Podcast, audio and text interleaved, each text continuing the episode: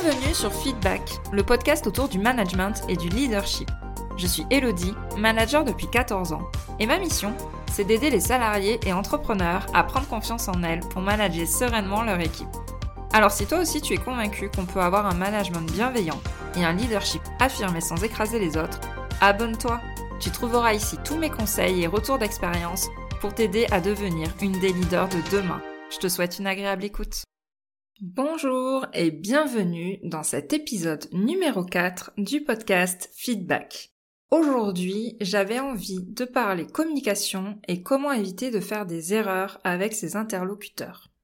Alors, Feedback, c'est un podcast sur le management, donc mon but est de t'aider à mieux communiquer avec ton équipe, mais ce sont surtout des principes de base qui peuvent également servir dans toute interaction sociale avec des clients, sur les réseaux sociaux, avec sa hiérarchie ou encore même dans le cadre perso.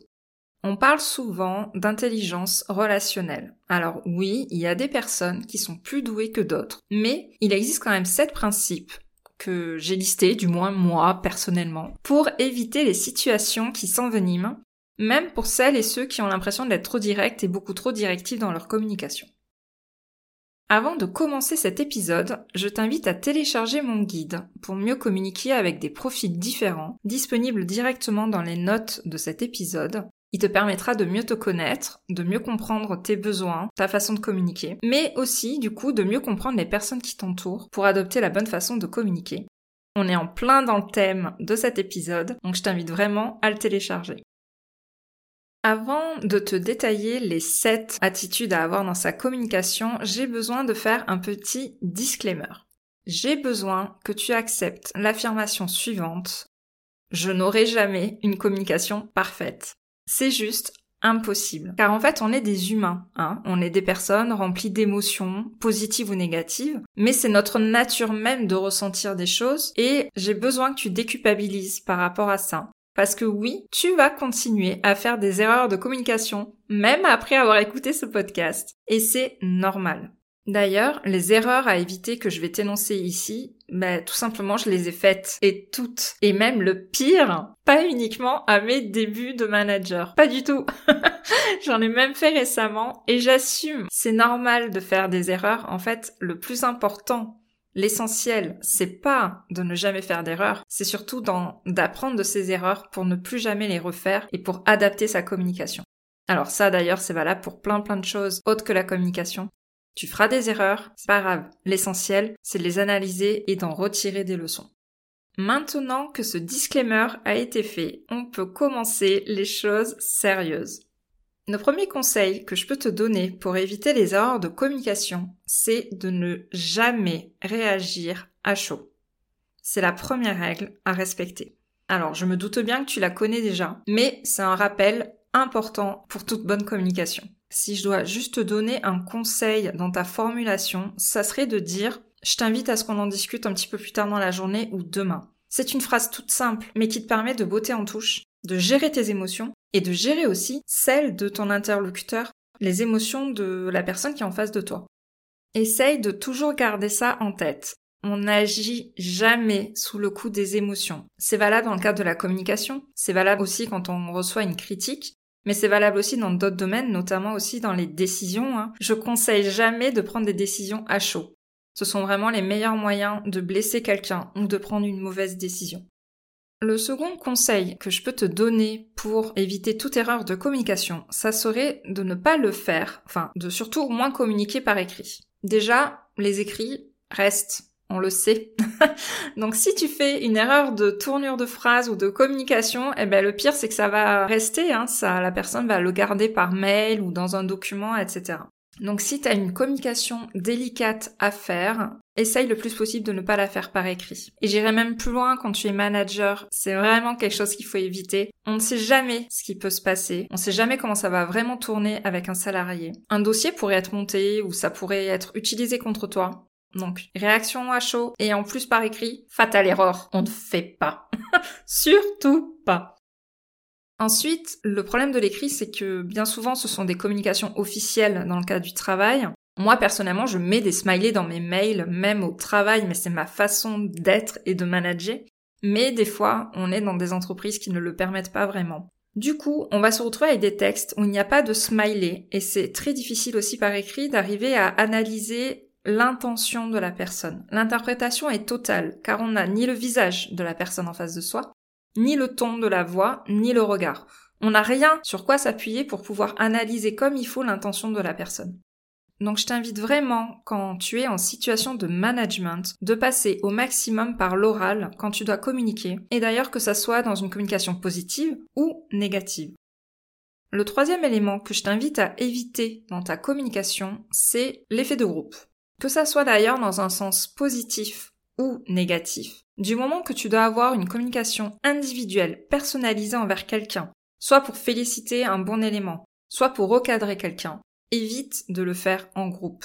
Je te rassure, ça m'est arrivé de recadrer en pleine réunion parce que voilà, euh, des fois on n'arrive pas forcément à gérer euh, notre flot d'émotions. Évite au maximum de le faire. Tout ce qui est recadrage ou félicitations personnelles, c'est à faire en tête à tête, mais pas en public. Alors, je vais t'expliquer du coup pourquoi. Déjà de 1, notamment dans le cas d'un recadrage, tu risques d'avoir un retour du bâton tu ne sais pas comment va réagir en fait la personne en face de toi. Et du coup, ça risque de mettre à mal ta propre légitimité, suivant comment est la personne si elle a vraiment du répondant. Deuxième point, les réunions, c'est un cadre de travail, un cadre de discussion où le dialogue doit être encouragé.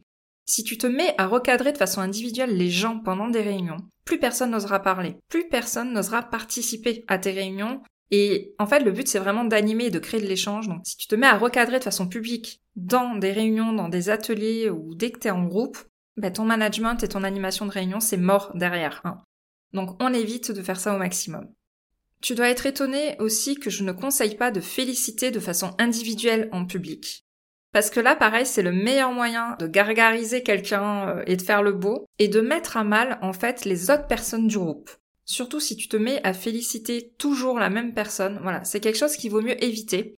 Tu peux faire des félicitations groupées. Quand il y a un dossier qui a été réussi en commun, etc., ça n'hésite pas à le faire. Mais toute réussite individuelle, je te conseille de vraiment le faire en tête à tête. Enfin, le dernier élément qui fait que je ne te conseille pas de recadrer en réunion, c'est un simple adage que j'essaie de m'appliquer le plus souvent possible. Ne fais pas aux autres ce que toi tu n'aimerais pas subir. Je pense que tu as dû déjà te retrouver dans ce genre de situation où tu as été peut-être recadré en public, que ça soit à l'école ou dans une entreprise, et c'est clairement pas agréable. Si toi tu as déjà eu un souvenir de ce genre et que tu sais quelle émotion ça provoque, quelle sensation ça donne, plutôt négative, hein, applique cette règle de ne pas faire aux autres ce que tu n'aimerais pas qu'on te fasse. Si jamais tu vois qu'il y a une situation qui est en train de dégénérer en réunion et qui est en train de prendre la discussion une pente que tu ne voulais vraiment pas, une pente plutôt dangereuse, tu peux tout simplement dire ce n'est ni l'endroit ni le moment où débat de ce sujet, nous ferons le point tous les deux à la fin de la réunion si tu le veux bien. Tu vois bien, cette phrase te permet de te sortir de cette situation et de basculer directement à un autre sujet. Le quatrième principe que je voulais te partager pour éviter les erreurs de communication, c'est de prendre le temps d'analyser justement quand tu fais ces erreurs. Le but est de détecter ce qui est récurrent et dans quelle situation ça t'arrive. Car bien souvent, c'est toujours les mêmes situations qui nous mettent à mal et qui nous posent des difficultés dans notre communication. Et tu remarqueras bien souvent qu'elles ont lieu quand on est sous coup de l'émotion, bien évidemment. Je te propose d'ailleurs d'y réfléchir dès maintenant si tu as un cas qui s'est présenté récemment. Prends une feuille et un stylo. Alors j'espère juste que t'es pas en train de m'écouter pendant que t'es en train de conduire. Mais sinon, prends une feuille et un stylo et essaye de noter quelles sont les pensées et les émotions que tu as traversées à ce moment-là. En fait, la plupart du temps, on va avoir une mauvaise communication quand on va être sous le coup de l'émotion et quand on va être touché par quelque chose. Parce que ça va venir remuer quelque chose qui est au fond de nous. Moi, par exemple, ça va être le sentiment de me sentir incompétente quand ça remet en doute aussi mon autorité ou quand ça sous-entend que j'ai peut-être mal fait mon travail. Là, ce sont des situations où je peux vraiment vriller presque, oublier tous les bons principes de communication. Maintenant, j'ai réussi à analyser avec un peu plus de recul dans quel moment ça a arrivé, et j'arrive du coup beaucoup plus à le contrôler puisque je l'ai exprimé.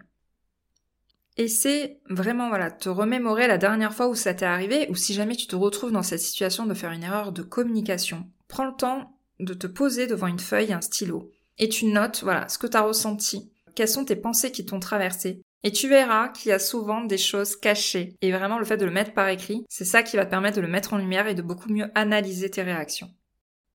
Le cinquième point que je voulais aborder dans cet épisode de podcast, c'est le fait d'enlever toute notion d'interprétation et de jugement par rapport à la communication. Ici, je ne parle pas forcément de la communication que nous on va faire, mais plutôt de celle qu'on reçoit. Car bien souvent, ça va déclencher une réaction chez nous et c'est là où ça va poser problème et qu'on va faire des erreurs. Nous travaillons et nous communiquons avec les autres uniquement par des biais d'interprétation. Toute action, toute parole va être soumise à interprétation et jugement. C'est un fait. Dans n'importe quel groupe social, c'est le cas. Ton rôle en tant que manager, ça va être d'enlever toutes ces sources d'interprétation quand quelqu'un communique avec toi. Je pense que ça a dû déjà t'arriver quand tu as reçu un mail ou euh, quand tu as quelqu'un qui a réagi par rapport à quelque chose que tu lui as dit. Tu as dû des fois te dire mais je suis sûre qu'il fait exprès pour m'embêter, j'ai l'impression qu'il me prend pour une idiote, je suis sûre que cette personne veut ma place, je suis persuadée que cette personne, en fait, elle s'en fout de ce que je lui dis et elle s'en fout de son boulot, voilà. Tout ce genre de phrases, en fait, ça va être des interprétations. Et ton rôle, ça va être de rester objective, de rester uniquement sur le factuel. Pourquoi je t'en parle maintenant? Parce qu'en fait, cette interprétation va être le meilleur moyen de faire des suppositions et de se monter le bourrichon. Et donc, de subir des émotions qu'on ne souhaite pas vraiment. Si tu as le moindre doute sur l'intention d'une personne, c'est à toi d'essayer d'éclaircir la situation. Ça ne sert à rien de rester dans le silence et d'interpréter. Et tu remarqueras aussi, si tu essayes d'analyser tes précédentes erreurs de communication, que bien souvent, tu avais euh, fait tout un scénario dans ton cerveau par rapport à une, interprétation de phrase, une interprétation de geste ou de parole, qui a amené du coup à une situation euh, un peu explosive, où tu as fait une erreur de communication par rapport à ça. C'est pour ça hein, que je t'en parle, L'interprétation et le jugement sont vraiment un fléau pour toute communication. C'est valable aussi du coup dans l'autre sens. En tant que manager, je t'invite à enlever tout le moindre risque d'interprétation dans tout ce que tu dis, dans tout ce que tu écris. L'idée ici est d'enlever toute interprétation ou tout jugement en donnant du sens, en expliquant le pourquoi. Pourquoi est-ce qu'on fait ça? Pourquoi est-ce qu'on mène ce projet? Pourquoi est-ce qu'on mène cette mission? Pourquoi est-ce que tu as préféré mettre en avant telle et telle personne? Voilà, l'idée c'est de donner du sens à toutes tes actions et à toutes tes paroles pour éviter toute interprétation et jugement des personnes en face de toi. C'est hyper important aussi d'y penser parce que c'est là aussi où ça va aller nourrir des jugements et des erreurs de communication avec tes interlocuteurs ou ton équipe si jamais t'es manager. Ça va rejoindre du coup mon point numéro 6. Être transparente au maximum dans ta communication. Je t'invite vraiment à être transparente sur tes émotions. Comme je l'ai dit au tout début de cet épisode, on est des êtres humains, on ressent des choses. On a donc le droit de faire des erreurs, de se tromper, on n'est clairement pas des personnes infaillibles. Et je me suis surprise, en fait, ces dernières années, à reconnaître ouvertement quand je faisais des erreurs. J'ai vraiment eu des discussions avec des personnes où je faisais mon mea culpa. Et je n'ai aucune gêne avec ça, en fait. Pour moi, ça ne remet pas en cause ma légitimité. Bien au contraire, j'irais même que ça permet de l'augmenter. On a le droit de communiquer ouvertement avec les personnes qu'on a en face de nous. On a le droit de dire à un collaborateur qu'on s'est trompé et de revenir sur son jugement. Enfin, je pense que c'est même un élément essentiel pour créer un lien de confiance avec son équipe. Donc tu sais que, enfin, tu le sais peut-être pas, je sais pas depuis combien de temps tu me suis ou tu m'écoutes sur les réseaux sociaux ou en newsletter, mais je suis quelqu'un qui défend non-stop le fait d'être authentique et transparente dans sa communication. Pour moi, c'est un élément essentiel du leadership. N'oublie jamais ça un exercice du coup que je pourrais, enfin pas un exercice, mais quelque chose que je pourrais te conseiller à mettre en place pour améliorer cette transparence dans ta communication, ça serait de demander du coup à une personne en qui tu as une totale confiance, donc peut-être quelqu'un dans ton équipe, un espèce de bras droit ou quelqu'un sur qui tu peux t'appuyer, qui serait capable de te faire des feedbacks en toute bienveillance sur ta façon de communiquer pour pouvoir l'améliorer. Bien évidemment, il faut que tu choisisses quelqu'un qui soit pas un béni oui oui et qui sache te dire les choses comme elles sont, mais ça peut être vraiment un excellent moyen pour toi d'améliorer ta communication et de pouvoir mettre les curseurs au bon endroit. Enfin, le dernier principe pour éviter de faire des erreurs de communication. Et celui-là, pareil, je l'expérimente depuis encore moins longtemps que le précédent. Euh, c'est vraiment que depuis quelques mois, mais ça c'est lié à ma personnalité, mais du coup il me semblait important de le mettre ici, notamment si tu es introverti. Ce dernier conseil, ça serait donc de provoquer la conversation, de faire le pas vers l'autre. Je suis quelqu'un qui a tendance un petit peu à ruminer, à ne pas oser dire les choses. oui, ok, je te dis qu'il ne faut jamais réagir à chaud. C'est pas contradictoire avec ce que je suis en train de dire là. Mais moi, en fait, j'avais une tendance, alors certes, à ne pas réagir à chaud, mais à ne pas réagir du tout. Par peur du conflit. Et c'est là où ça pose un vrai problème. Je me suis rendu compte en fait que de rester silencieuse, de ruminer et de rester sur mes frustrations par peur du conflit, bah, c'était le meilleur moyen en fait de l'amplifier. Double effet qui se coule, on va dire.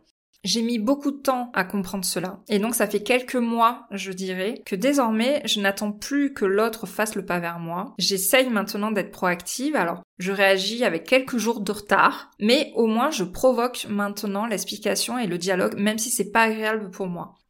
Et du coup, je me suis rendu compte que, à force de provoquer cette communication, eh bien, tout simplement, je me muscle et ça devient de plus en plus, alors pas facile, mais du coup, ça me fait de moins en moins peur d'aller provoquer cette communication envers l'autre.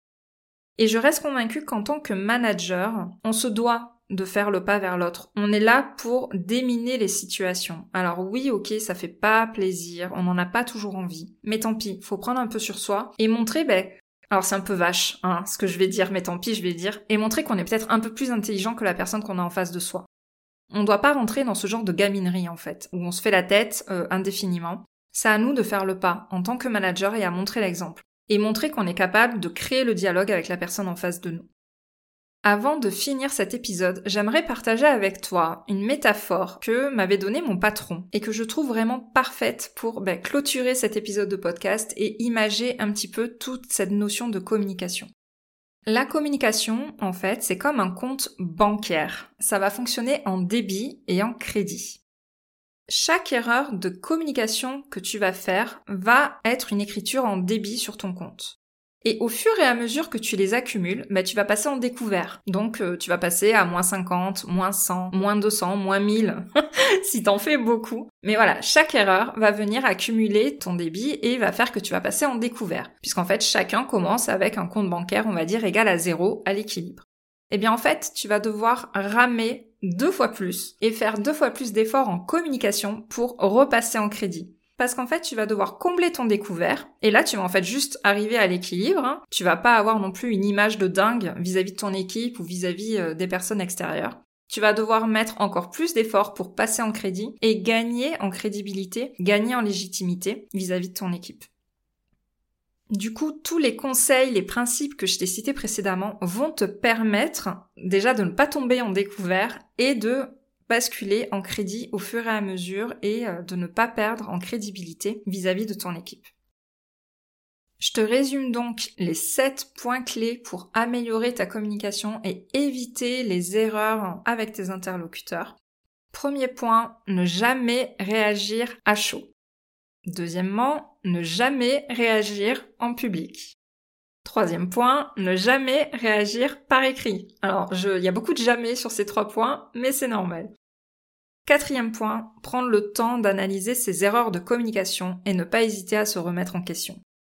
Cinquième élément, essayer de ne pas interpréter et de ne pas juger dans les communications que nous nous avons et dans celles que l'on reçoit. Sixième point, pour gagner en leadership, être la plus transparente possible dans sa communication. Et enfin, le dernier point, c'est de provoquer le dialogue et de ne pas rester sur des non-dits.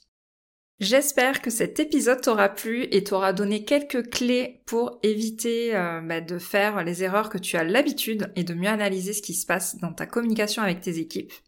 Je te remercie en tout cas de m'avoir donné ton temps d'écoute et je te souhaite une très bonne fin de journée.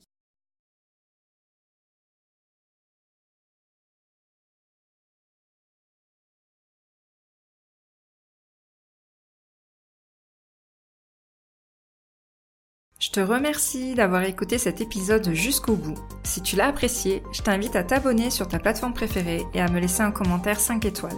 On se retrouve au prochain épisode pour parler management et leadership.